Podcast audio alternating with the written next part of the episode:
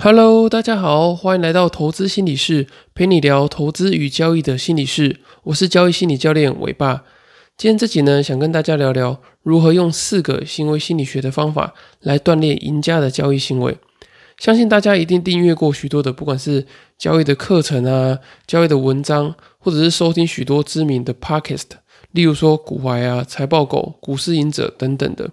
你在听的时候呢，你都觉得说，诶，他们讲的非常的有道理，然后每一个不管是交易的分析啊、交易的重点整理，以及交易的心法都非常的好。可是呢，你在结束这些课程，或是结束听完这些 p o c k e t 之后，你觉得你有办法去呃复制，或者是去模仿他们的这个赢家的交易行为吗？我相信是有一点困难的。而且说到这个知名的 podcast，其实我之前在在听这个古玩的节目。可是做了这个 podcast 之后呢，我才发现说，哇，天哪，他竟然可以这样噼里啪啦看一堆的资料，然后呢，很快速的去整理这些重点，然后在讲的过程中很流畅，然后不太会去呃卡词啊，然后反应也非常的快速，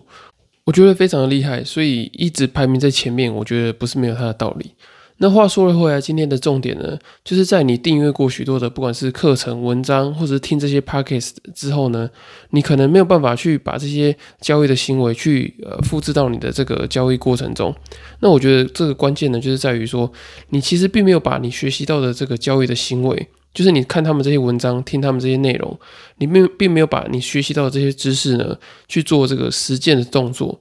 那更甚至呢，就是你没有用一个这个心理学的方法去做这个刻意的练习，我觉得这是很可惜的。就变成说你在学习的这个转换率其实是很差的，就是你可能听完一个可能八十分、九十分的内容，那因为呢你没有去做这个实践，或是用一些比较心理学的方法去做这个学习的转换的话。你可能呃学习到的这个成果呢，可能只有百分之三十、百分之四十，那就变成说，哎，你学习到了八十分、九十分的东西，就最后转移下来，就剩下可能四十分左右。那我觉得这是非常可惜的。那你可能会好奇说，哎，我们要靠什么样的这个行为的养成方法去培养我们的这个赢家的交易行为呢？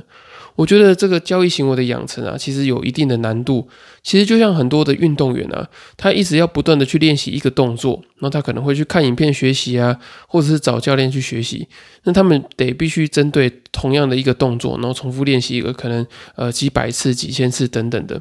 所以呢，我觉得为什么交易市场上的这个赢家，也就是那种赚很多钱的人这么少的原因，因为他们总是时时刻刻在锻炼自己的，不管是。呃，交易的手法啊，或是交易心理的这个强度，那他们也是透过很多正确的这些习惯呢，去养成他们的这些呃交易的行为啊，或者是交易的操作的这个反射的动作。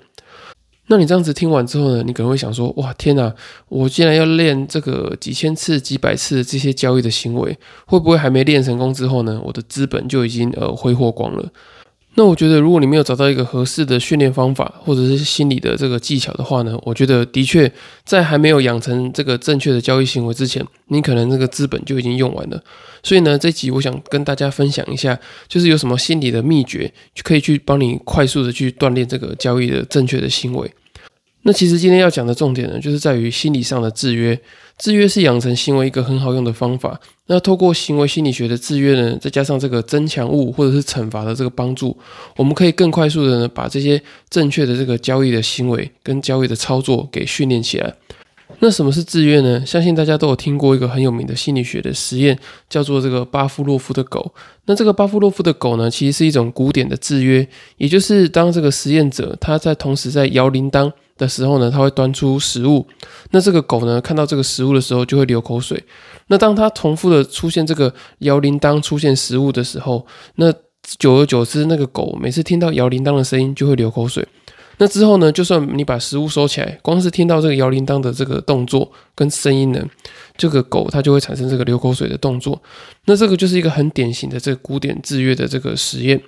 那我们今天所要讲的呢，其实是另外一种叫做操作制约，就是透过一些呃行为的增强啊，或者是行为的惩罚，来增加你一些好的交易行为，跟减少到你一些错误的行为。那这个呢，主要分成呃两大类跟四种方法。那这两大类呢，就是增强跟惩罚。那我们接下来介绍这个四种的方法。那第一个方法呢，叫做正向增强。那这个正向增强呢，就是当我们期望的这个行为出现的时候，给予我们奖励。那这个期望的行为呢，就是你觉得好的、对的交易的行为。例如说呢，诶，讯号出现的时候，你会做加码的动作；那或者是呢，诶，损失到一定程度的时候呢，你会及时的去做停损。那当我们这个觉得呃想要训练、觉得好、正确的这个行为出现的时候呢，我们就要给予自己有兴趣的这个奖励。就例如说，你从事呃交易的时候啊，例如说在正确的地方做出这个停损停利的动作。那今天呢，我们就可以呃犒赏自己，例如说去喜欢的餐厅吃饭呐，或者是呢呃去买一个平常比较不不会买给自己的这个礼物等等的。那透过这个呃奖励的这个动作呢，你就可以去延续你自己这个好的交易的行为。那我觉得这个是非常重要的，就是很多人呢，其实在呃交易做得好的时候，他不并不会去特别的在心理上去标志这个好的交易行为。那导致说呢，这个好的交易行为的这个延续性就变差了，而且在交易的过程中啊，其实呃常常会出现这种呃起起落落的状况嘛，就是你有时候会表现好，有时候会表现不好。那你如果在表现好的时候呢，没有特别去留意、注记，或者是去刻意的去保存这个呃经验的这个状况的话呢，其实很容易你在呃在断断续续或是呃不断的这个交易的过程中呢，你就会去忘记之前好的这个正向的这个交易的经验。那第二个方法呢，叫做负向增强。那这个负向增强的方法，就是在我们期望的这个交易行为出现的时候呢，去移除掉我们不喜欢的事物。那举例来说呢，就是假设如果有一个专业的这个交易的团队啊，他可能会有操盘手跟风控的部门。那可能在每个月绩效检讨或是每一季的绩效检讨的时候，这个风控部门说，呃，如果交易不好的这些呃团队或是成员的话呢，他可能要。降低他的部位啊，或者是没收他的奖金等等的，那专业的操盘手自然会让绩效表现的比较好。那在他表现好，或是做出好的这些交易行为跟交易的操作的时候呢，可能这个风控部门呢就把这个原本要做的这个处罚，或者要做的这个他们不喜欢的这些呃，不管是降低部位啊，或是没收奖金等等的这些行为呢，给移除掉。那当移除的时候呢，这些呃专业的呃操盘手或者交易员，他们就会有一个正向的回馈嘛，就觉得说，哎，我做了一个正确的事情之后呢，我不喜欢的东西就会不见。那这个呢，就会让他们之后呢，就会更想要去做这个好的、对的这些呃交易的行为。不过呢，这个负向增强的这个表现跟行为的延续性，可能就没有正向增强来的这么积极，或者是有比较高的这个延续性。那第三个心理学的方法呢，叫做正向惩罚。这个惩罚呢，就是说，当我们出现有问题的这个交易行为，例如说，呃，亏损、凹单啊，或者是该进场没有进场等等的，我们会给予我们自己一个讨厌的惩罚。就例如说呢，在交易者或者投资人他做出一个很不合理的摊平，例如说，呃，一直借贷资金啊进去摊平，然后导致严重亏损的时候，这个时候呢，可以做，例如说，呃，限制交易啊。或者是降低这个资金等等的这些方式来作为这个处罚，所以呢，只要他出现不好的行为，我们就及时的，或者是呃用一些这个呃不定期的这个方式给他惩罚，那他就会有所警惕，就会去降低这个有问题的这个交易的行为。那最后一个心理学的方法呢，叫做负向惩罚。那这个做法呢，是当我们出现有问题行为的时候呢，我们去移除掉我们喜欢的事情。就例如说呢，你可能在交易的时候，你可能过度的去放大杠杆啊，用太多的这个资资金投入到单一的部位里面。那你为了要这个限制这个有问题的行为呢，你就决定去移除掉你自己喜欢的事情。就例如说，你可能把一个呃年度的旅游基金给没收啊，或者是你要去呃。逼自己不能去买一个自己喜欢的东西等等的，那我觉得透过这样的方式呢，你就可以去让自己呃注意到，诶，下次不能再出现这个有问题的行为，不然这个问题有问题的行为一出现之后呢，我们喜欢的事情可能就会没有办法得到。那这四种方法呢，是我在养成这个交易行为的时候，我觉得很受用的这个心理机制。那透过这四种心理学的方法呢，我们可以用这种比较技巧性的方式去呃打造一个好的这个市场赢家的行为。那听完这四个方法之后呢，你可能还会有一点好奇，就会觉得说，哎，那这四个方法的这个使用的频率啊，跟时机大概需要多高，或者是呃多频繁的去使用这些呃交易的技巧？我觉得你不能非常频繁的去呃一直去做，因为呢，你如果频繁一直去做的话，你可能会失去这个呃增强跟惩罚的这个效果，可能会有一种呃边际递减的感觉。可是你如果呃时间间隔太长的话呢，你可能这个行为的延续性，可能你在呃一个月两个月之后呢，你可能就会慢慢的忘记，所以呢，你也不能把这个增强跟惩罚的时间拉得太久。所以我想在这边跟大家分享一下，就是之前心理学家他们有做研究啊，就是如果说用这个间歇性的时间来区分的话呢，它其实分成两种呃时距，就是说两种呃时间的间隔，一个是固定的时距，也就是固定时间内去做这个行为增强跟惩罚，那另外一个呢叫做变动时距，也就是一个不定时的。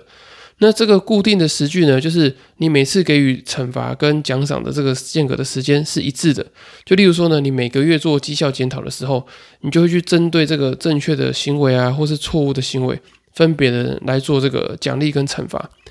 那至于变动时距呢，就是你可能在一个时间区间里面呢，你给予的这个奖赏跟惩罚的时间都不一样。就例如说呢，你可能每一季的时候。会做一个这个交易行为的考核，你就是，例如说你一季就累积了三个月嘛，所以你一季里面就做三次的这个呃交易行为的考核。可是这三次呢，你就是不要呃拆成每一个月的，例如说最后一天呃来做，而是呢你可以每一个月的可能你自己挑选一天，你觉得可能比较有代表性的，或者是你自己用这个随机乱数的方式挑一天来检视这个呃交易的行为啊，然后来去做这个考核。那经心理学家发现呢，这就是在这个变动时距的时候呢，是最有效的去增强自己的行为，因为这个行为者他没有办法去预期说这个行为的这个增强物啊，或者惩罚物什么时候会去出现，所以呢，他会不断的去做这个呃行为的这个改变，然后去减少有问题的行为，然后进而呢去争取这个奖励，然后降低惩罚。那这也是为什么那么多人呢去沉迷这个抽奖啊、赌博这一类的这个行为，因为这个。呃，获利啊，就是赌博这个随机的获利，它其实是呃不定时的，就是它是一个变动时距的。你有时候会赚到钱，有时候不会。然后可是呃，当这个赚到钱的时候啊，你会觉得非常的开心，而且你没有办法预期说，诶，这个赚到钱的时候什么时候会到来，所以呢，你就会不断的去投入这个呃买乐透啊，或者是赌博的这个行为里面。所以呢，这个为什么赌博的行为的延续性很高，就是因为它这个变动时距，然后随机的给你做这个增强，就是你会随机的获得这个奖赏，所以就会让你比较沉迷这些赌博性跟投机性的行为。那我也分享我自己在使用这些方法上的案例，就是我可能会呃用每几周或者是一个月的这个时间来做这个区隔，就是。一个月或是每几周，我会去检讨一次自己比较有问题，或者是比较呃做的还不错的这些交易的行为。那我也想特别强调，就是说，当你有一个非常大的这个正确的交易行为，或是非常不好的这个呃交易的问题出现的时候呢，我觉得你要去特别标记它。就例如说，像呃你如果透过很多次的这个加码，然后分批的布局，然后你很完整的去执行一个交易的计划，然后你赚到一个大波段，然后赚到一个可能，例如说。呃，一个月、两个月的时间，你就赚到了可能二三十个百分点的这个金额。那这个比较大的这个正确的这个交易的行为呢，你就要去特别的去做这个奖赏啊，然后去标记当下的这个正向的经验跟心理的状态。这样你在之后呢，你在呃投资在续报的过程中啊，你才会一直不断的去回顾你有这个诶好的经验。那这个好的经验之后，才会变成你投资跟交易的信心嘛。那同样的，就是如果出现一个很严重的这个交易的错误的话呢，我也觉得你应该要特别的去标记它。例如说呢，你就是用这个超过百分之百的杠杆啊，然后让你有一个重大的亏损，可能造成了百分之七十八十以上的亏损，那你一定要用特别的方式去呃惩罚自己，或者是说呃限制自己的交易呃长达一段时间。那透过这个惨痛的经验呢，你才可以去标记说，哦，原来这个这么不好的行为会让我造成这么多的痛苦。那当你把这些行为标记出来之后呢，你每次在接近要去做这些错误的行为的时候，你就会想到之前曾经有一个很惨痛的经验跟惩罚。那这样的话呢，才可以及时的去阻断你呃再发展成一个比较不好的这个交易的行为。那最后呢，我想跟大家整理一下，就是我们很多时候啊会看很多的不管是投资书籍啊，或是交易课程等等的，然后就想说，哎，这些人呃交易这么厉害，我只要跟着他们的脚步。模仿他们的方法，其实就可以成为交易的赢家。那我觉得，呃，的确他们的方法一定会有他们呃特别的地方。可是如果你没有去实践，或者是用这些心理学的方法去标记你一些正确的这些模仿的行为，或者是去呃警惕你一些不好的这个交易问题的话呢，我觉得你是没有办法靠着这个比较短的时间去养成一个好的这个赢家的行为。那除此之外呢？我觉得刚讲到这些方法也很适用于生活中的其他的面向，不管是你要去呃减肥啊，或者是要去戒烟戒赌等等的，都可以透过这种这个比较制约的方式呢，去呃减少你的这个行为。那透过这样的方式呢，你也可以去呃做一些好的行为的延续啊，然后去减轻你一些不好的习惯。那这样的话呢，其实对于你的生活跟交易都有非常大的帮助。好，以上就是今天的内容。如果你喜欢今天的内容的话，然后也想深入了解更多关于呃交易心理学、投资心理学的这些呃心理的方法、心理的应对的技巧的话呢，我会推荐你购买我刚出版的新书《在交易的路上与自己相遇》，里面有提到非常多的这个心理学的方法跟这个技巧，让你可以应对这个交易操作过程中产生的这些呃心理的问题啊、情绪的干扰等等的。然后也会提供你非常多呃处理的方法，然后跟这个应对的这个心法。那相信对于你提升你的这个投资与交易的心理素质啊，找到你这个交易的心理优势。克服投资心魔都有非常大的帮助。那如果你没有时间看书，想要快速的找到自己交易心理的盲点，改善交易心理的素质的话呢，也欢迎你透过资讯栏的表单可以报名线上交易心理的咨询。然后呢，我可以帮你很快的去找到你自己呃心理状态跟交易策略或者投资方法的这个关联性。然后我也会帮你呢去整理你自己呃交易的这些心理的优势。那如果你还没有付费的考量的话呢，也欢迎你透过第二十四集的这些问题，你可以整理起来，然后呢，透过这个资讯栏的这些呃信箱啊，或者是 Facebook 的私讯，你可以传讯息给我，我可以帮你做一个免费简易的交易心理咨询。以上就是今天的内容，谢谢大家的收听。如果大家还有其他问题的话呢，也可以到 Apple Podcast 留言给我五星的评价，或是到其他的平台给我评价或是留言。我会非常的开心，然后呢，并且我会整把你们这些问题整理起来，再做成一集。对我来说，你们的支持就是我持续分享最大的动力。如果还有其他的问题的话呢，也很欢迎你继续告诉我。那今天的节目就到这里，我们下次见喽，拜拜。